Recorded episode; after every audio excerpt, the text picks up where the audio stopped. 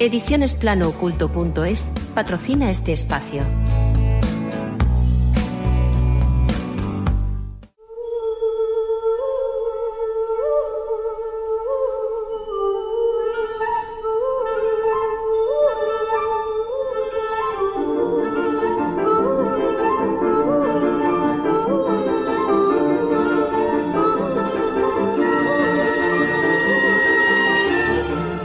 ¿Existe el más allá? ¿Hay vida en otros planetas? ¿A dónde vamos después de la muerte? ¿Existen los universos paralelos? ¿Se puede viajar en el tiempo? Comienza Plano Oculto, dirigido y presentado por Lola Moreno.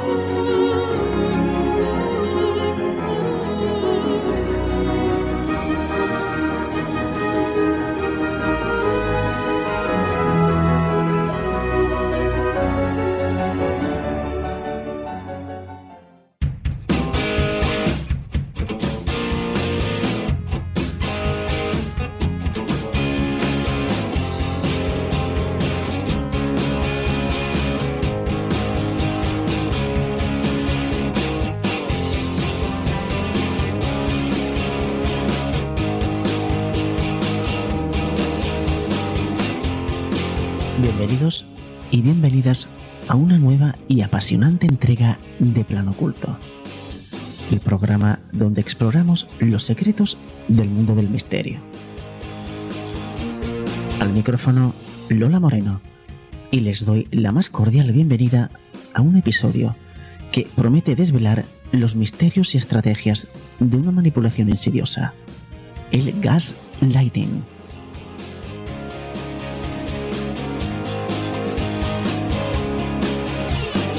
Plano oculto, nuestro objetivo es desentrañar las complejidades de los comportamientos y patrones que a menudo pasan desapercibidos, pero que tiene un impacto profundo en nuestras vidas y bienestar emocional. Hoy nos sumergimos en el intrigante y perturbador mundo del gaslighting. A lo largo de este episodio no solo exploraremos las raíces históricas y psicológicas del gaslighting, sino que también analizaremos cómo esta manipulación se manifiesta en diferentes contextos, desde relaciones personales y familiares hasta el ámbito laboral y social.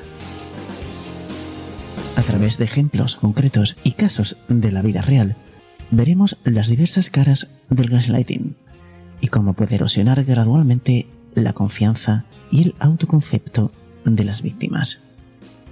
Así que, queridos oyentes, les invitamos a sumergirse en este episodio enriquecedor de Plano Oculto, mientras navegamos por las profundidades del gaslighting y desentrañamos sus sutilezas y estrategias.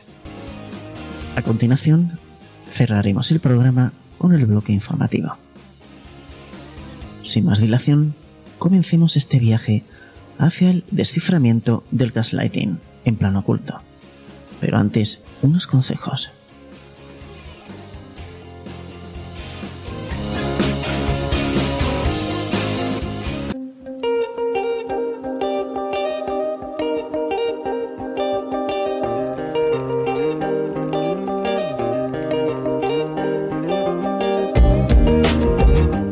Espiritualidad, parapsicología, cartomancia y misterio. Descúbrelo en los libros de Lola Moreno, de venta en Amazon.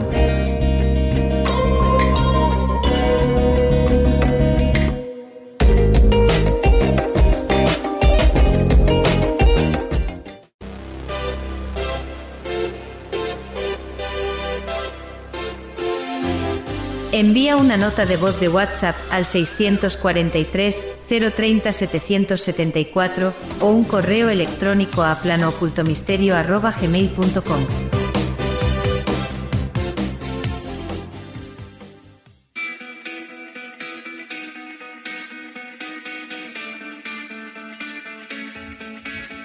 Escuchas Plano Oculto, el programa de misterio, enigmas, civilizaciones perdidas, ocultismo, misticismo, esoterismo y todo lo que está oculto.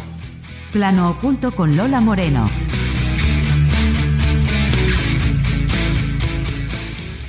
Pero no quiero estar entre gente loca, comentó Alicia. Oh, no puedes evitarlo, dijo el gato. Aquí estamos todos locos. Yo estoy loco, tú estás loca. ¿Cómo sabes que estoy loca? dijo Alicia. Debes estarlo, dijo el gato, o no hubieras venido aquí. Las aventuras de Alicia en el País de las Maravillas.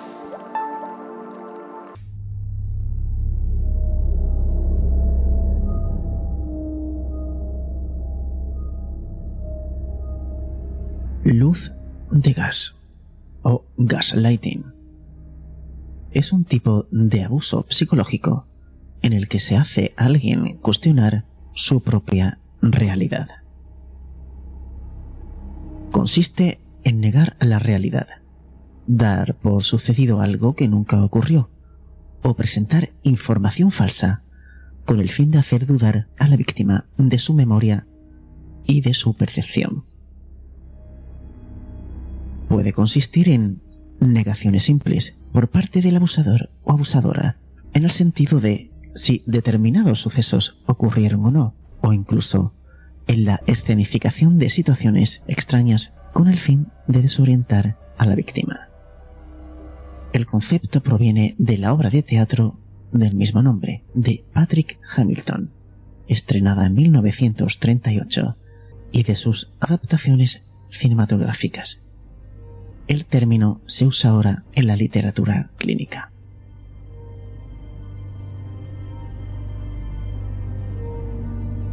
El término proviene de la obra de teatro británica Gaslight de 1938, así como de las adaptaciones cinematográficas de 1940 y 1944. El argumento habla de un hombre que intenta convencer a una mujer de que está loca, manipulando pequeños objetos de su entorno e insistiendo constantemente en que ella está equivocada o que está padeciendo lagunas de memoria cada vez que ella menciona estos cambios. El término alude a las lámparas de gas, gaslight, que el marido usa en el desván mientras busca el tesoro escondido.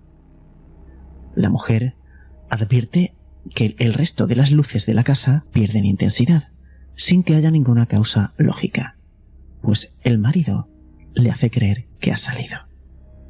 El término se ha usado coloquialmente desde la década de los 70 para describir los esfuerzos para manipular el sentido de realidad de una persona.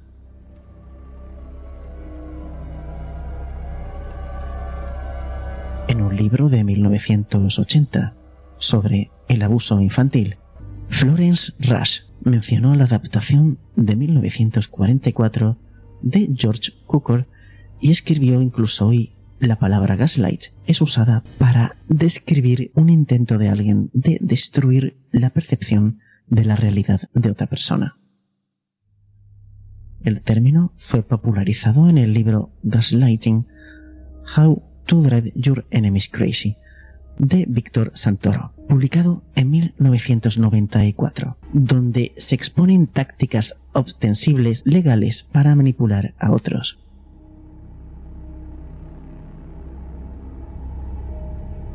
Vivimos en un mundo donde el grado de desinformación y mentira descarada ha alcanzado tal estado que, posiblemente por primera vez, vemos que la mayoría del mundo occidental comienza a cuestionar su propio nivel de cordura y el de los alrededores. La creciente desconfianza frenética en todo lo autoritario se mezcló con la desesperada incredulidad de que no todo el mundo podría estar involucrado.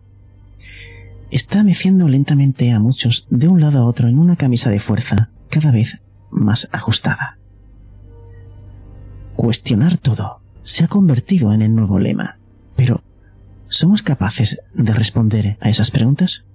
Actualmente la respuesta es un rotundo no.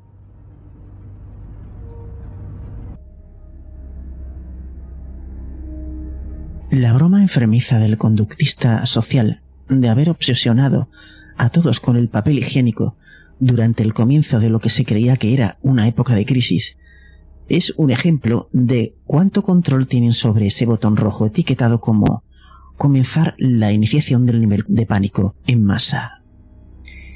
¿Y se puede culpar a la gente? Bueno, pues después de todo, si nos están mintiendo, ¿cómo podemos unirnos y señalar con el dedo la raíz de esta tiranía? ¿No estamos en el punto en que está en todas partes? Como dijo de forma infame Goebbels, si dices una mentira lo suficientemente grande y sigues repitiéndola, la gente eventualmente llegará a creerla. La mentira solo puede mantenerse mientras el Estado pueda proteger al pueblo de las consecuencias políticas, económicas o militares de la mentira. Por tanto, es de vital importancia que el Estado utilice todos sus poderes para reprimir la disidencia, porque la verdad es enemiga mortal de la mentira, y por extensión, la verdad es el mayor enemigo del Estado. Y aquí nos encontramos hoy al borde del fascismo. Sin embargo, primero tenemos que acordar perder nuestros derechos civiles como colectivo antes de que el fascismo pueda dominar por completo. Es decir, la gran mentira solo puede tener éxito si la mayoría no la denuncia, porque si la mayoría la reconociera por lo que es, realmente no tendría poder. Y ahí está la batalla por tu mente. Los políticos, sacerdotes, psiquiatras, a menudo se enfrentan al mismo problema. Como encontrar el medio más rápido y permanente de cambiar la creencia de una persona. El problema del médico y su paciente nerviosamente enfermo y el del líder religioso que se propone ganar y retener nuevos conversos se ha convertido ahora en el problema de grupos enteros de naciones que desean no solo confirmar ciertas creencias políticas dentro de sus fronteras, sino también hacer proselitismo en el mundo exterior. Se había pensado comúnmente en el pasado, y no sin fundamento, que la tiranía solo podía existir con la condición de que el pueblo se mantuviera analfabeto e ignorante de su opresión. Y claro, reconocer que uno estaba oprimido significaba que primero debería tener una idea de lo que era la libertad. Y si a uno se le permitía el privilegio de aprender a leer, este descubrimiento era inevitable. Si la educación de las masas podía convertir a la mayoría de la población en alfabetizada, se pensaba que las ideas superiores, el tipo de ideas peligrosas que Mustafa Mon, por ejemplo, expresa en Un Mundo Feliz, organizarían rápidamente a las masas y la revolución contra sus controladores sería inevitable. En otras palabras, el conocimiento es libertad y no se puede esclavizar a quienes aprenden a pensar. Sin embargo, no se ha desarrollado exactamente de esa manera, ¿verdad? La gran mayoría de nosotros somos libres de leer lo que queramos, en términos de los libros prohibidos. Podemos leer cualquiera de los escritos que fueron prohibidos en un mundo feliz, en particular las obras de Shakespeare, que fueron nombradas como formas de conocimiento absolutamente peligrosas.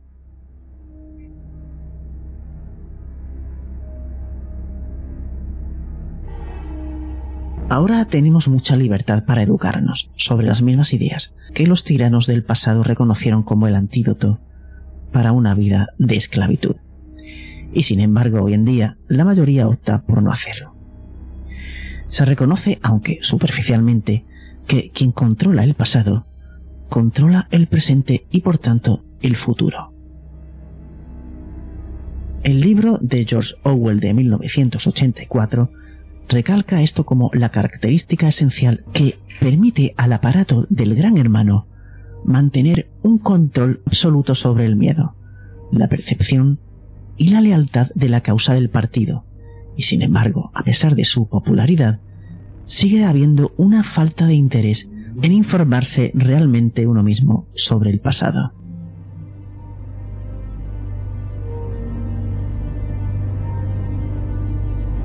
De todos modos, ¿qué importa si el pasado se controla y se reescribe para adaptarse al presente?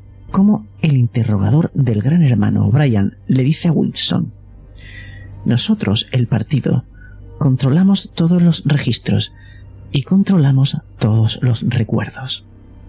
Entonces, controlamos el pasado, ¿no es así? Y por lo tanto somos libres de reescribirlo como queramos. Por supuesto, no estamos en la misma situación que Winston, estamos mucho mejor. Podemos estudiar y aprender sobre el pasado, si así lo deseamos. Desafortunadamente, es una elección que muchos dan por sentada.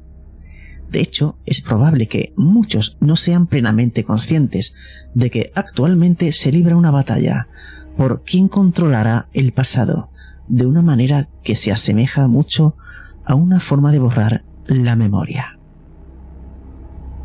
William Sargant era un psiquiatra británico y se podría decir efectivamente el padre del control mental en Occidente, con conexiones con la inteligencia británica y el Instituto Tavistock, que influiría en la CIA y el ejército estadounidense a través del programa MK Ultra. Sargan también fue asesor del trabajo de pizarra en blanco, LSD de Ewen Cameron, en la Universidad McGill financiado por la CIA. Sargant explica su razón para estudiar y usar formas de control mental en sus pacientes, que eran principalmente soldados británicos que fueron enviados de regreso del campo de batalla durante la Segunda Guerra Mundial con varias formas de psicosis, como la única forma de rehabilitar formas extremas de trastorno de estrés postraumático. La otra razón fue porque los soviéticos aparentemente se habían convertido en expertos en el campo y por necesidad de seguridad nacional los británicos tendrían que convertirse a su vez en expertos también, como una cuestión de autodefensa, por supuesto. El trabajo de Iván Pavlov, un fisiólogo ruso, había logrado producir algunas ideas inquietantes, interesantes sobre cuatro formas primarias del sistema nervioso de los perros, que eran combinaciones de temperamentos inhibitorio y excitador fuerte excitador, equilibrado, pasivo y tranquilo impermutable. Pavlov descubrió que, dependiendo de la categoría de temperamento del sistema nervioso que tuviera el perro, esto a su vez dictaba la forma de condicionamiento que funcionaría mejor para reprogramar el comportamiento. Y claro, la relevancia para el condicionamiento humano no pasó desapercibida para nadie. Se temía en Occidente que tales técnicas no solo se usarían contra sus soldados para invocar confesiones al enemigo, sino que estos soldados podrían ser enviados de regreso a sus países de origen como asesinos zombificados y espías que podrían activarse con una simple palabra clave. Al menos estas fueron las historias de suspenso y películas que bombardearon a la población, que el enemigo aparentemente podía entrar en lo que se pensaba que era el único terreno sagrado que era nuestro, nuestras mismas mentes.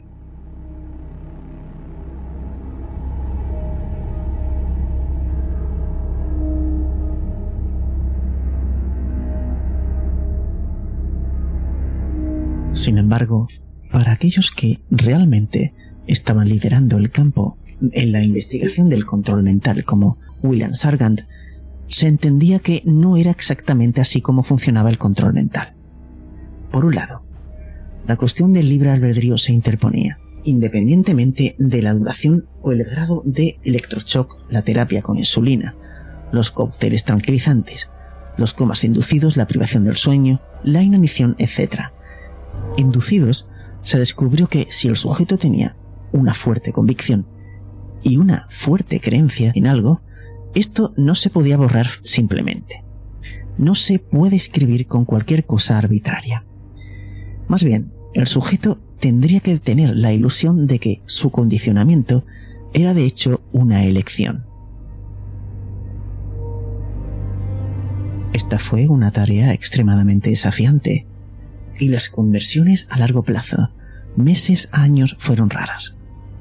Sin embargo, Sargan vio una oportunidad. Se entendió que uno no podía crear un nuevo individuo desde cero. Sin embargo, con el acondicionamiento adecuado, que estaba destinado a conducir a un colapso físico, usando estrés anormal, efectivamente un reinicio del sistema nervioso, uno podría aumentar la sugestión notablemente en sus cuestiones. Sargant escribió en su Batalla de la Mente las descripciones clínicas de Paulo de las neurosis experimentales que podían inducir en perros demostraron, de hecho, tener una estrecha correspondencia con esas neurosis de guerra que estábamos investigando en ese momento. Además, Sargant descubrió que una memoria falsamente implantada podría ayudar a inducir un estrés anormal que lleva al agotamiento emocional y al colapso físico para invocar la sugestión. Es decir, uno ni siquiera necesitaba tener un estrés real, sino que un estrés imaginado funcionaría con la misma eficacia. Entonces Sargan continúa afirmando en su libro. No es sorprendente que la persona común en general sea adoctrinada con mucha más facilidad que la anormal.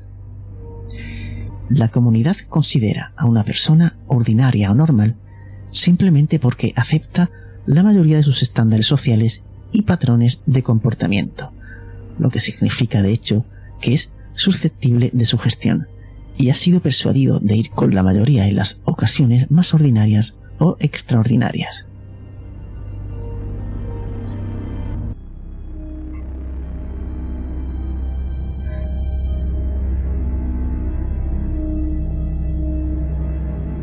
Para aquellos que no han visto el thriller psicológico de 1944, Gaslight, dirigido por George Cukor, les recomendamos encarecidamente que lo hagan, ya que hay una lección invaluable contenida dentro, que es esencialmente aplicable a lo que sospechamos que muchos de nosotros estamos experimentando hoy en día.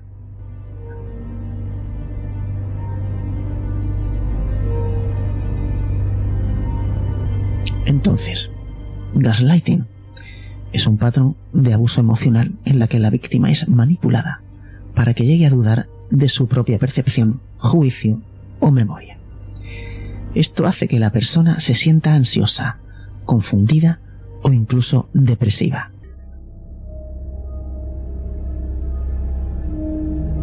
Veamos algunos escenarios. Por ejemplo, tú puedes decir, cuando dijiste eso me dañaste. Y el abusador dice, yo nunca dije eso, te lo estás imaginando y ahí planta la semilla de la duda. También podría darse de esta forma. Cuando hiciste eso me sentí muy mal, a lo que el abusador responde, tú eres muy sensible, er-, era un chiste solamente. Trata de persuadirnos para que creamos que ha sido cuestión de un error de percepción propio. Del mismo modo, puede ser que pelees y te defiendas, pero sigas obteniendo las mismas palabras. Eres exagerado o exagerada. Estás haciendo una tormenta en vaso de agua o estás delirando, etc. Por lo que, en vez de seguir confrontando o alejarte, eh, permites que surja la duda en tu interior en un intento de favorecer la relación y buscar la aprobación de tu pareja o familiar. Este tipo de manipulación es muy sutil pero peligrosa, ya que lleva a continuar relaciones tóxicas, a creer que realmente hay algo malo en nosotros, a ser inseguros y a depender de la opinión de otros, también nos puede alejar de nuestros seres queridos por temor a que nos confronten sobre tu relación.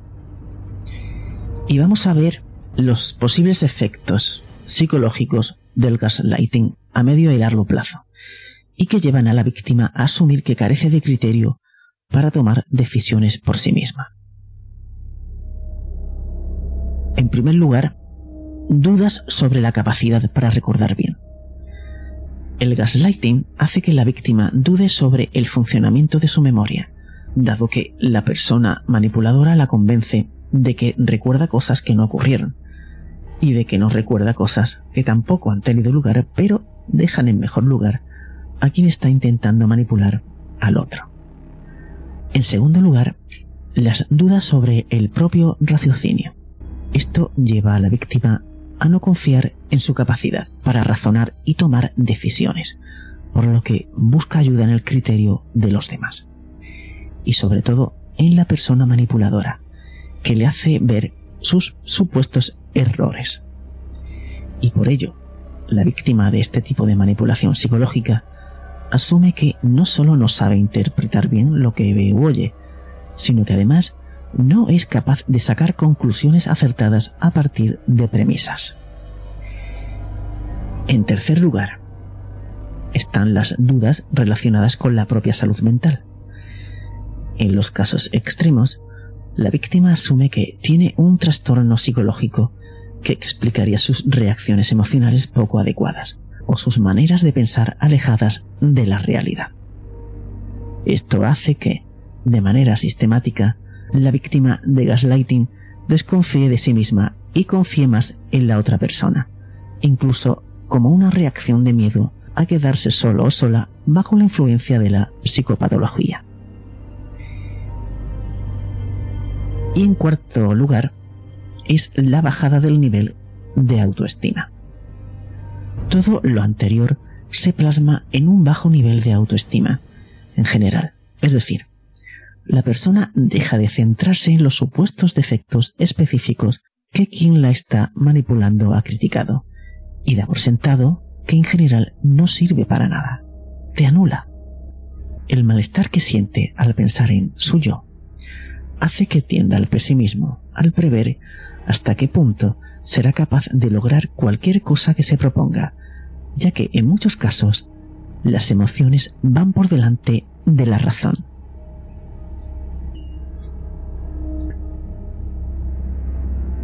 Esto en la práctica conduce a que la víctima de gaslighting adopte un rol de sumisión en la relación y deje que la otra persona tome todas las decisiones por ella.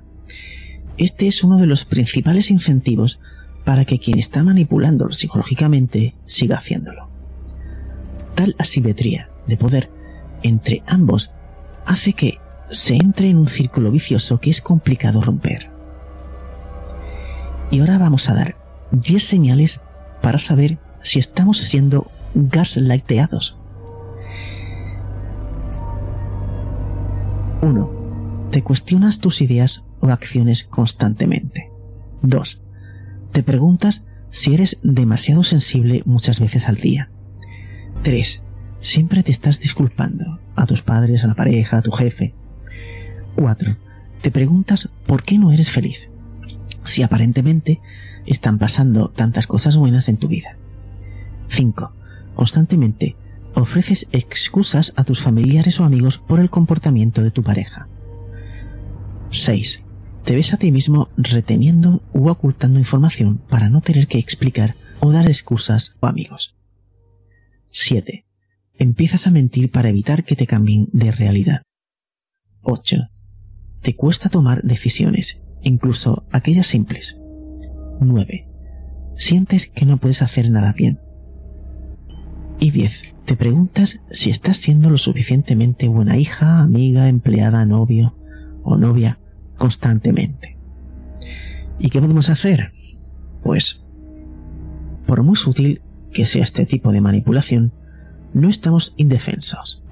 Existen maneras de afrontar este tipo de ataques, a no ser que ya exista un fuerte precedente de abusos y no podamos afrontar la situación manteniendo un mínimo de serenidad. Y para actuar ante casos de gaslighting, puedes seguir estas pautas. Y esto se, se aplica a todos los ámbitos de la vida. 1. Confía en tu intuición. Si sientes que algo no está bien, ponle atención a eso y examina qué partes no cuadran. A la hora de analizar las propias vivencias, nuestra experiencia cuenta más que la del resto. Además, la comunicación no es un juego en el que hay que esforzarse por entender todo lo que dicen los demás. Por ejemplo, en una pareja, si no se ha comprendido un mensaje, la responsabilidad muchas veces es compartida. 2. No busques la aprobación. Resiste la tentación de convencer al otro para obtener aprobación. En vez de eso, puedes decir, estamos en desacuerdo o pensé en lo que me dijiste pero no lo siento así. O escucho lo que dices pero mi realidad es muy distinta a la tuya. Eres perfectamente libre de poner fin a una conversación. Esto solo es recomendable en casos de gaslighting, ya que en cualquier otro contexto como en una discusión en la que los argumentos de la otra persona son sólidos, puede convertirse en una excusa para no admitir que no tienes razón y, en definitiva, en una herramienta de la disonancia cognitiva. 3. Recuerda tu soberanía sobre los propios pensamientos. Recuerda que las emociones no son ni buenas ni malas, y nadie te puede decir si lo que sientes es cierto o no. 4. Sé consciente de tus valores. ¿Por qué valores quieres ser que te recuerden? Crea una lista de valores personales, por ejemplo, pasar tiempo de calidad con mis seres queridos, cumplir las promesas, ser generoso o compasivo, decir la verdad, viajar, tener la mente abierta, mantener la espiritualidad. Esto te ayudará a mantenerte centrado y saber también qué valoras de los demás. 5. Mantén tus límites personales. Si alguien los traspasa, hazlo saber y plantea una consecuencia. Por ejemplo, si te gritan o abusan verbalmente de ti, puedes decir, no me siento cómodo con lo que me dijiste. Me parece una falta de respeto y no lo pienso dejar pasar. Mantente firme. 6. Mantén una vida social rica. Otra estrategia útil para combatir el gaslighting es asegurarnos de que seguimos teniendo una vida social, activa y diversa, es decir, que nos relacionamos frecuentemente y de manera significativa con personas importantes para nosotros. De este modo, contamos con varias opiniones acerca de lo que ocurre en nuestras vidas y cada punto de vista contrarresta a los demás, algo que ayuda a detectar los intentos de manipulación por basarse en creencias e ideas muy distintas al modo de pensar y de recibir las cosas de la mayoría.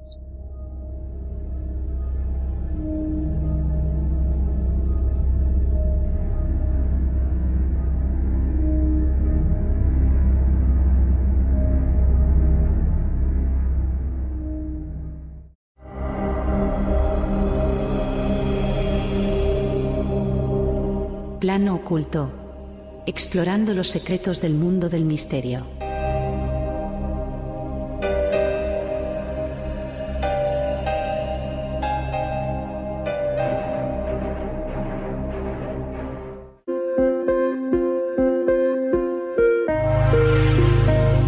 Adéntrate en el fascinante mundo de la canalización espiritual y descubre el poder transformador de conectar con planos superiores de conciencia.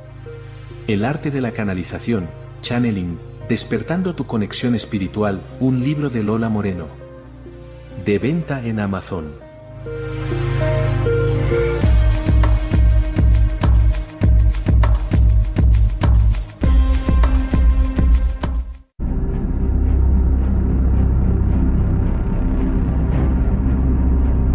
Bloque informativo.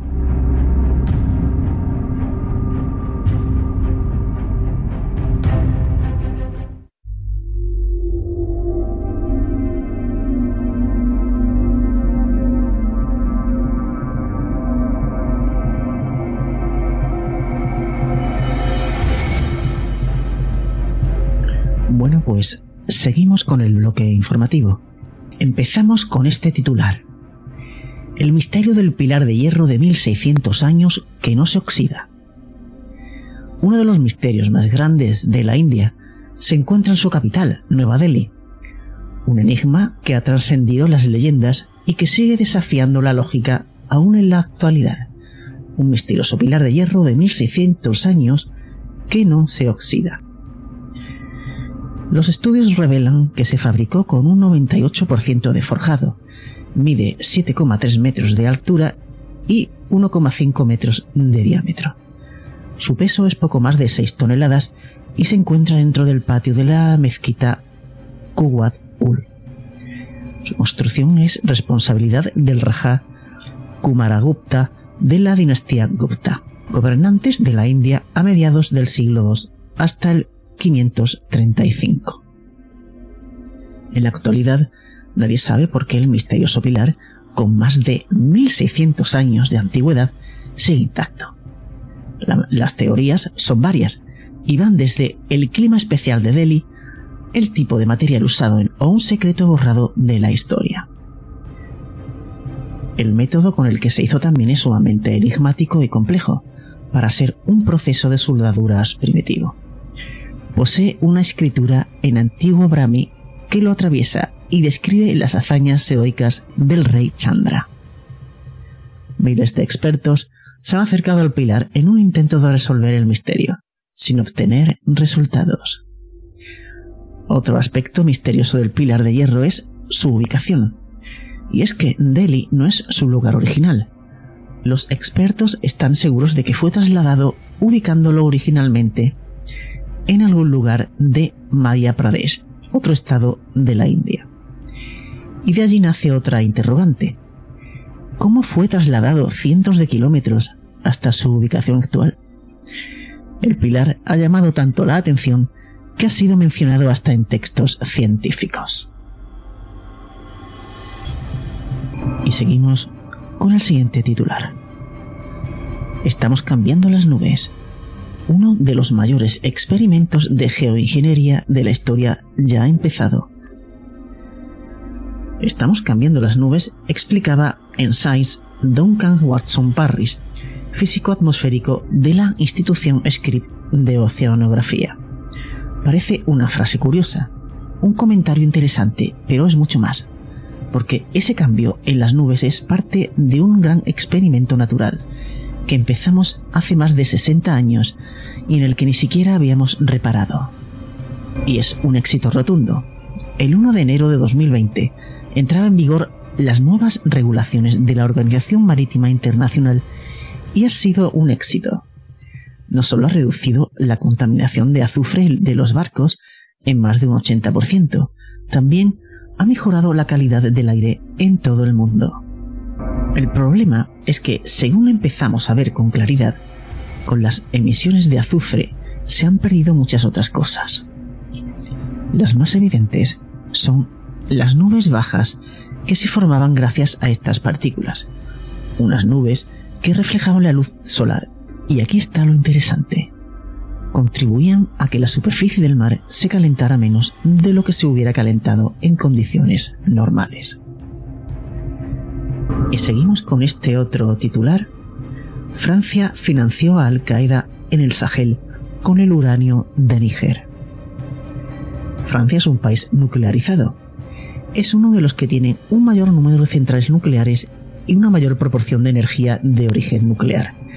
El país depende de las minas de uranio.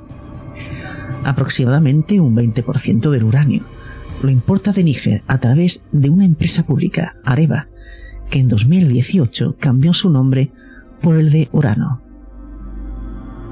El país africano es uno de los mayores productores mundiales de uranio, después de Kazajistán, Canadá y Australia. Las minas están en el desierto de Arlit, un lugar seco y polvoriento. Desde que los años 60 se abrieron las minas, llegan oleadas de emigrantes y en medio del desierto malviven 117.000 personas. En las afueras de Arlit, pesados camiones amarillos trabajan las 24 horas del día transportando mineral de color verde grisáceo desde el fondo de los enormes pozos de 100 metros de profundidad. Pero Níger también es uno de los países más pobres del mundo. Más del 60% de sus 20 millones de habitantes sobreviven con menos de un dólar al día.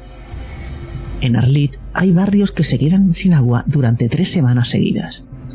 En las escuelas, los alumnos tienen que sentarse en el suelo o estudiar en chozas de paja. Por la noche, gran parte de la ciudad está a oscuras. Podría ser muy rico, pero no es así. ¿Cómo es posible? Se llama neocolonialismo. Níger se empobrecía mientras Areva Orano crecía hasta convertirse en una de las multinacionales mineras más grandes del mundo. Su tamaño es casi el doble de toda la economía de Níger.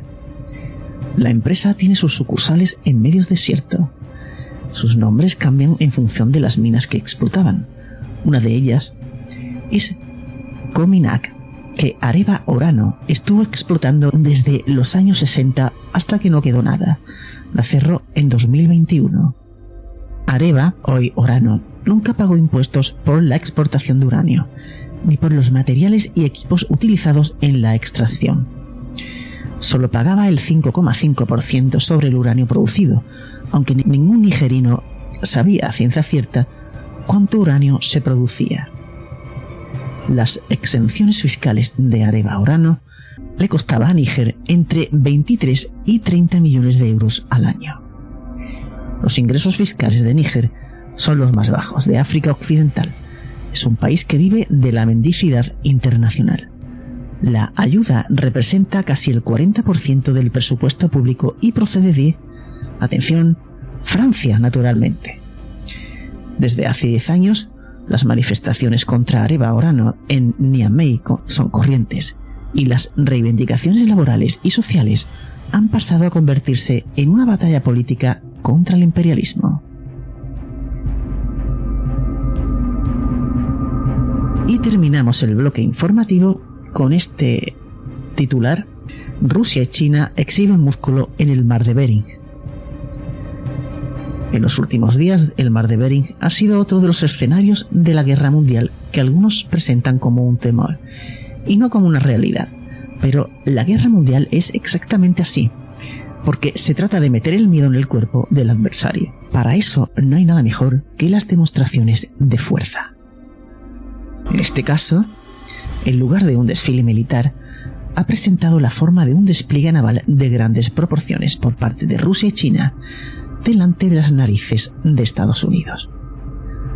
Los barcos rusos y chinos llevan tiempo patrullando cerca de las islas Aleutianas, en réplica a las exhibiciones que llevan a cabo Estados Unidos y Gran Bretaña, entre otros escenarios. Lo que ha cambiado ahora es el tamaño de la flotilla, que comprende 11 barcos. Aunque no entraron en las aguas jurisdiccionales estadounidenses, su presencia masiva llevó a Estados Unidos a desplegar cuatro destructores como respuesta. Dan Sullivan, senador por Alaska, no dejó de subrayar la importancia de esta acción conjunta. La demostración de fuerza no tiene precedentes, dijo durante una entrevista en la cadena Fox. La calificó como una agresión de China y Rusia hacia Estados Unidos y expresó su preocupación por la proximidad de los barcos a las costas estadounidenses.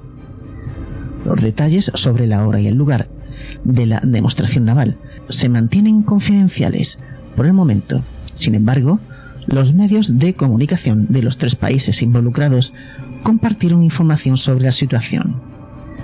Rusia y China han desplegado una combinación de barcos antiguos y modernos, mostrando tanto su herencia marítima como los avances recientes en tecnología naval.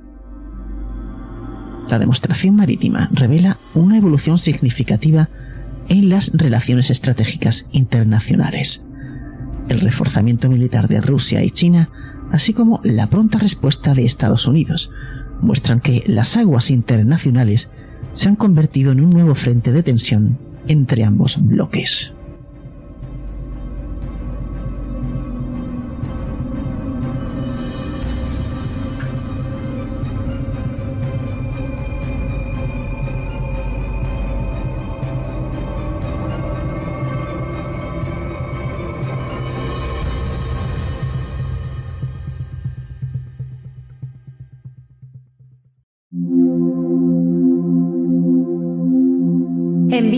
De voz al WhatsApp del programa 643 03 07 74.